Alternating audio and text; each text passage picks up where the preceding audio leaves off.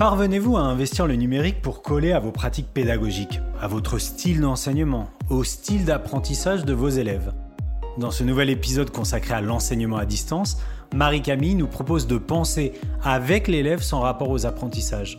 Elle partage ses stratégies pour mettre de l'émotion dans son enseignement à distance et revient sur son dispositif le distanciel en présentiel pour créer des routines d'apprentissage et permettre à chacun de faire face aux challenges de l'école autrement.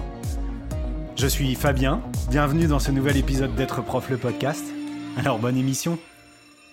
Hello Marie-Camille. Bonjour Fabien. Eh ben, je suis très heureux de te retrouver pour ce deuxième épisode d'une série qu'on va consacrer à l'enseignement à distance et à la préparation de l'enseignement à distance.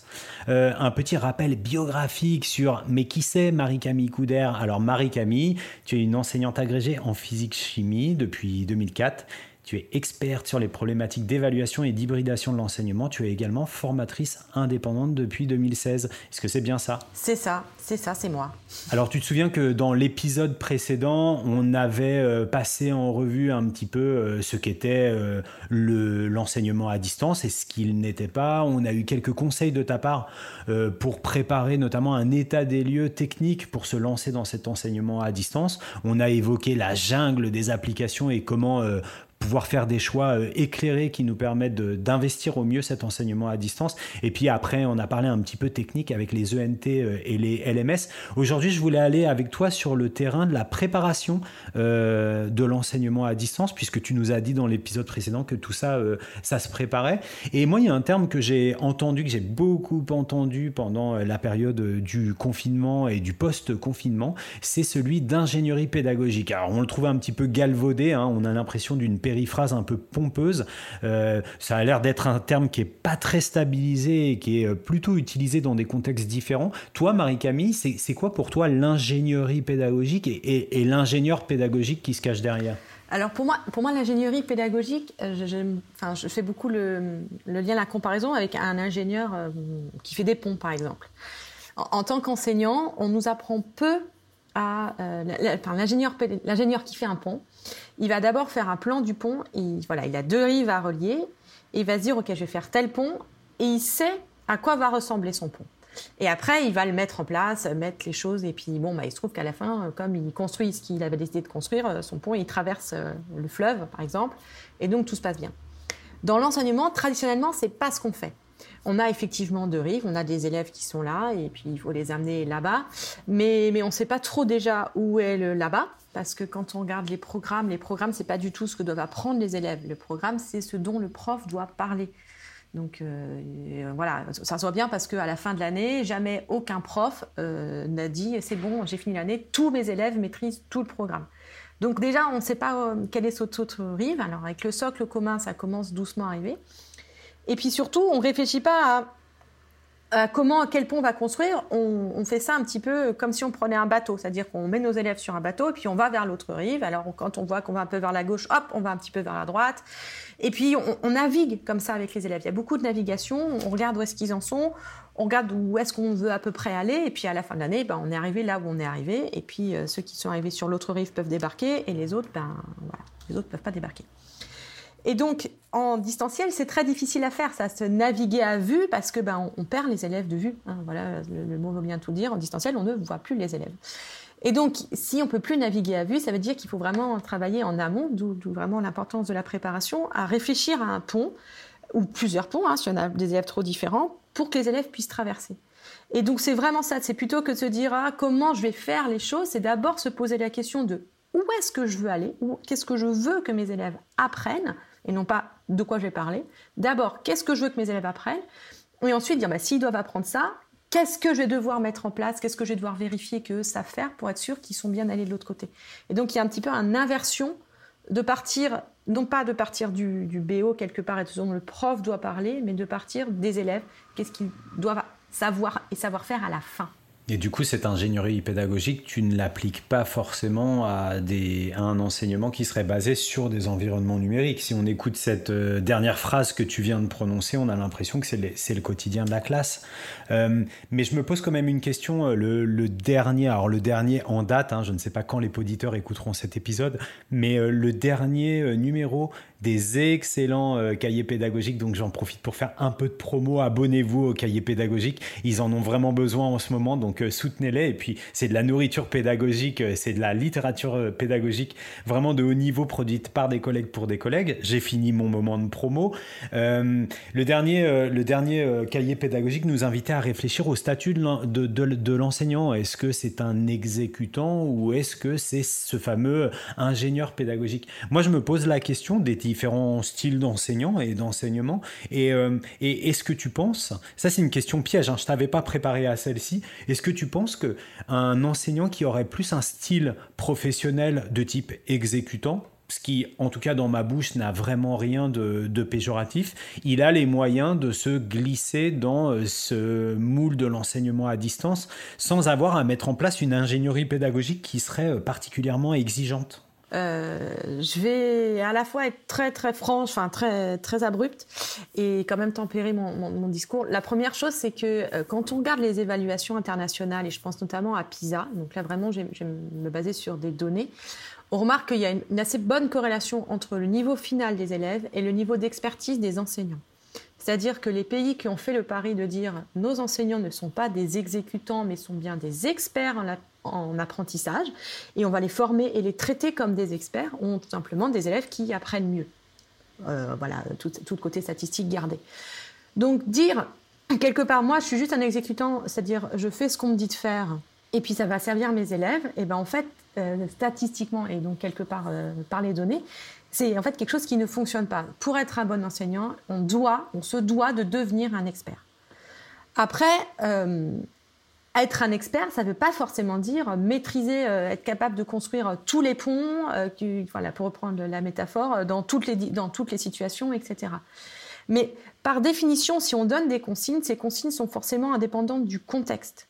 En tant qu'enseignant, on est un expert de notre propre contexte et personne d'autre que vous ne connaît votre classe.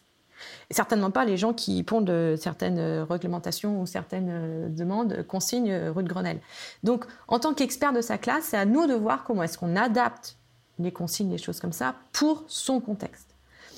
Donc voilà, après, ça ne veut pas forcément dire qu'il faut réinventer un pont et le construire de, A à Z, mais ça veut dire qu'il va falloir choisir parmi toutes les solutions qu'on nous propose, celle qui correspond le mieux à son contexte. Et, et cette partie-là de l'expertise, elle n'est pas négociable, non dans l'enseignement à distance, pour euh, filer ta métaphore, il vaut mieux euh, accumuler de façon un petit peu euh, empirique des rondins de bois pour passer d'une rive à l'autre, plutôt que de faire le pari de la navigation à vue. Et puis je gagnerai en expertise une fois que j'aurai fait ce, ce, premier passage très très artisanal, j'aurai acquis un premier degré d'expertise qui me permettra d'améliorer le dispositif. Oui et non, on peut aussi partir direct sur un pont qui est fabriqué par quelqu'un d'autre. Si quelqu'un nous présente un système euh, d'enseignement à distance qui nous convient, on se dit ça, ça correspond à mes élèves, je me sens de le faire, on peut se lancer. Mais en tout cas, il faut certainement pas prendre un système dont on se dit ça, ça va pas marcher avec mes élèves. Si vous avez l'impression que ça va pas marcher avec vos élèves, ça va pas marcher avec vos élèves. Donc il faut changer de solution. C'est extrêmement éclairant. Et là, on a parlé des, on a parlé des collègues et de l'ingénierie pédagogique.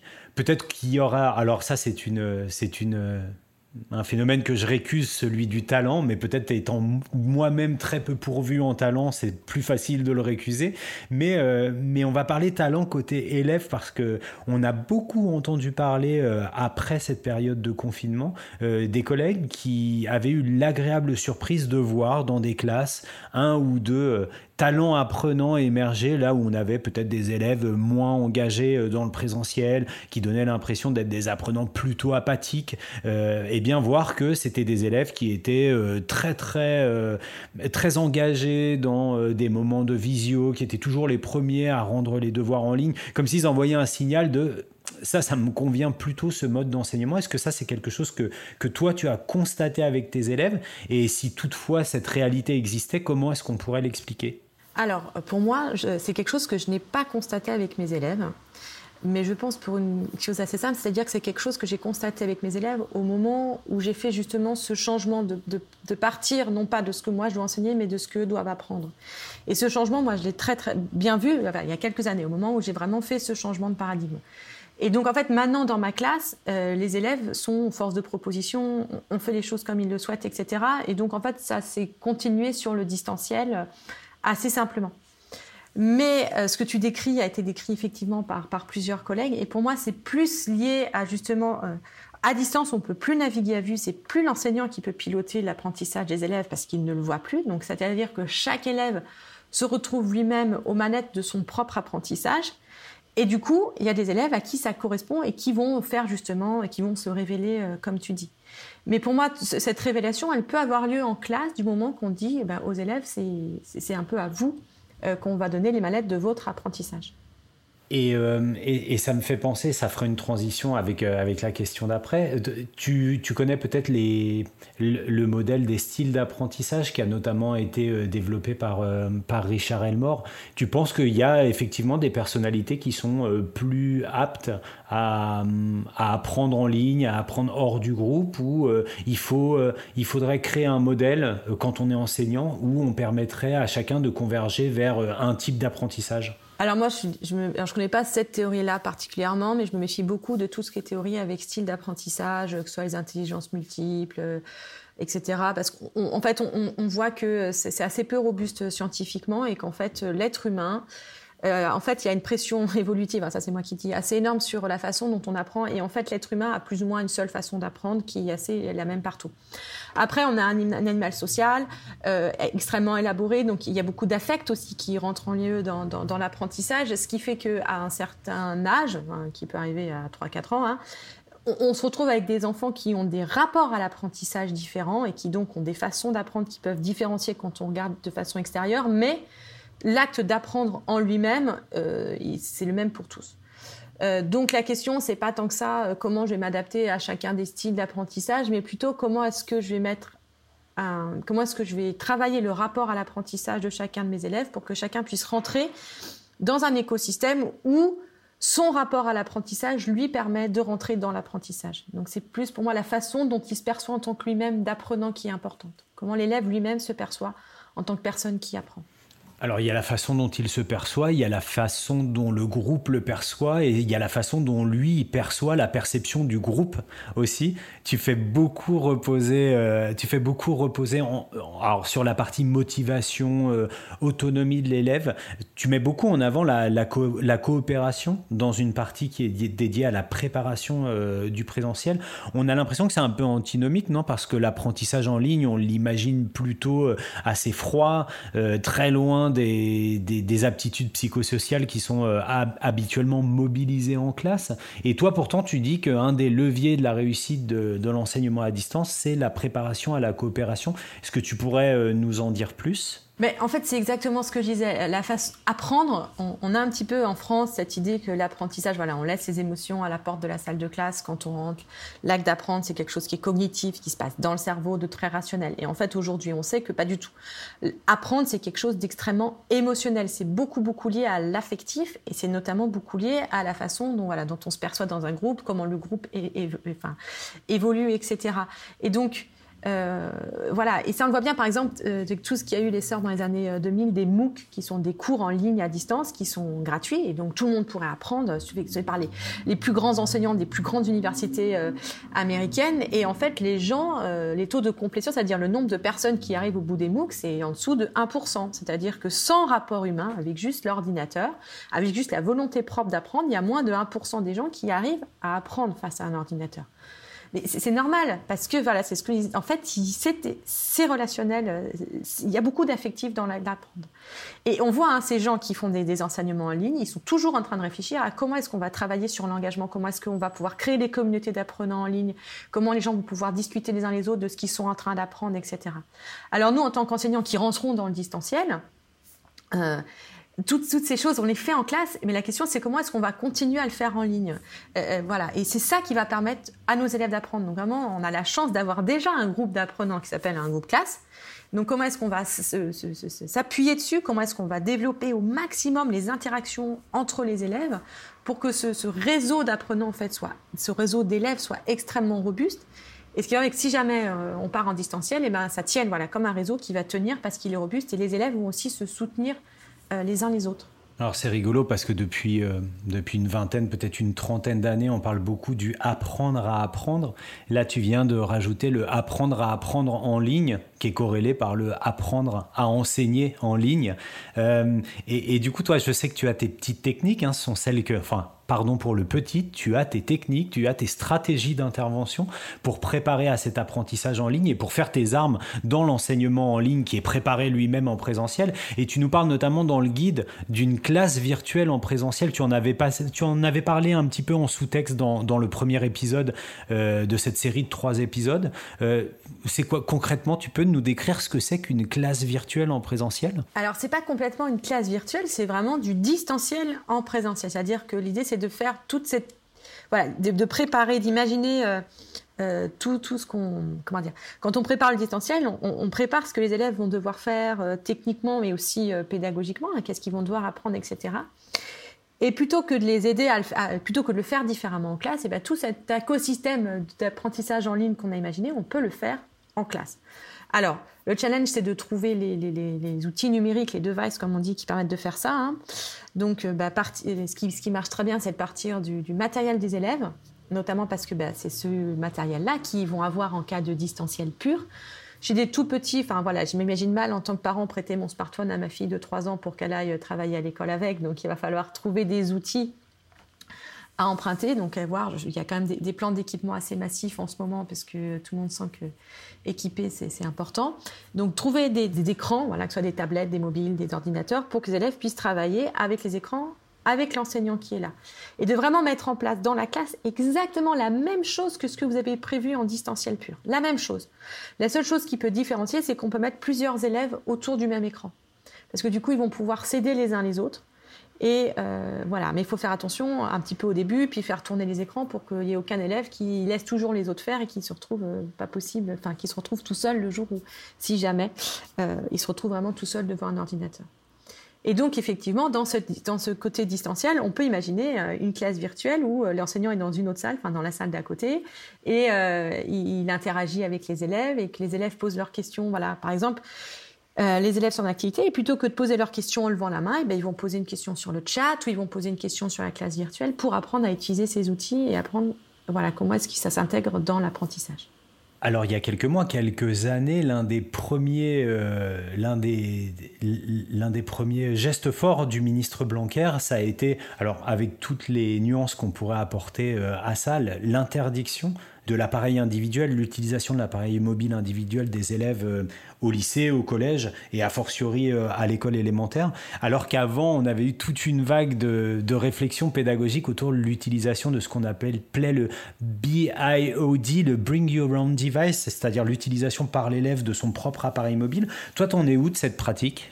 Moi déjà, je n'ai pas vécu la loi Blanquer euh, comme toi. Effectivement, dans les textes, en fait, avant, c'était complètement interdit, et depuis la loi Blanquer, c'est interdit, sauf pour usage pédagogique.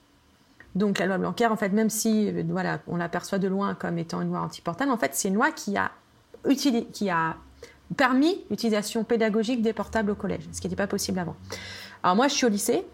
Euh, donc euh, au lycée, les élèves travaillent avec leur smartphone. Alors moi, ils ont le choix entre bah, soit prendre un ordinateur du lycée quand on a accès à la classe mobile, ou travailler avec leur téléphone portable. Et, c'est vrai que moi, ça m'a permis euh, de voir ce que les élèves étaient capables de faire ou pas sur téléphone portable. Alors c'est peut-être un petit peu euh, précis, mais il faut voir que souvent, à partir du collège, en fait, en distanciel, les élèves utilisent leur smartphone parce qu'ils en ont un par personne, parce qu'ils n'ont pas besoin de le partager avec le reste de la famille, etc. Et donc, ça permet de voir comment les élèves on voit en action comment les élèves utilisent leur téléphone, et du coup de se dire ah mais telle chose que j'avais prévue en fait ils sont pas capables de le faire, et dans l'autre sens se dire ah mais ils font telle chose que je savais même pas que c'était possible de faire, et en fait euh, euh, en fait ça marche très bien. Par exemple moi ils, regardent euh, ils regardent les vidéos, ils écrivent sur une copie, et après ils prennent en photo la copie pour l'envoyer. Donc c'est des choses que j'avais pas imaginé qu'ils pourraient faire, et qu'en fait en regardant les élèves utiliser, on imagine ce qu'on peut mettre en place comme, comme parcours d'apprentissage derrière. Génial.